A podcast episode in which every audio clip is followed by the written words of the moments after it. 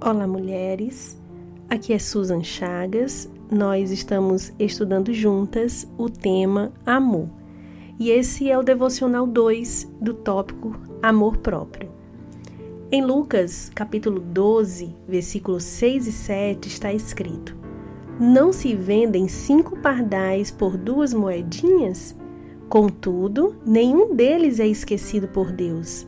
Até os cabelos da cabeça de vocês estão todos contados. Não tenham medo, vocês valem mais do que muitos pardais. Quanto você acha que vale? Talvez você não tenha parado para pensar sobre isso, mas pode ser que o sentimento de desvalor tenha te acompanhado ao longo da sua vida. Talvez você acredite que se algo de bom for acontecer, com certeza não será para você, mas para os outros que sem dúvidas valem mais do que você.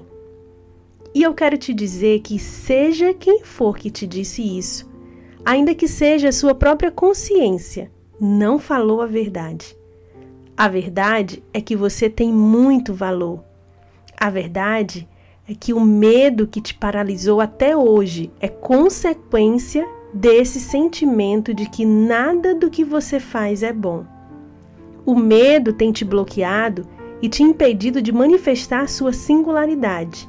Mas entenda de uma vez por todas: você é única e não existe na terra ninguém igual a você. Se o Senhor não se esquece nem dos pardais que valem tão pouco financeiramente, quanto mais de você. Não tenha medo, você vale mais, muito mais do que muitos pardais. Hoje eu quero te desafiar a ser você, com toda a liberdade no espírito. O Senhor te chama hoje pelo teu nome. Ele te diz: Filha, eu te formei eu escolhi a cor dos seus olhos, a sua digital, a sua voz, o seu DNA e hoje eu te faço livre. Seja livre de toda mentira que você ouviu ao longo dos anos.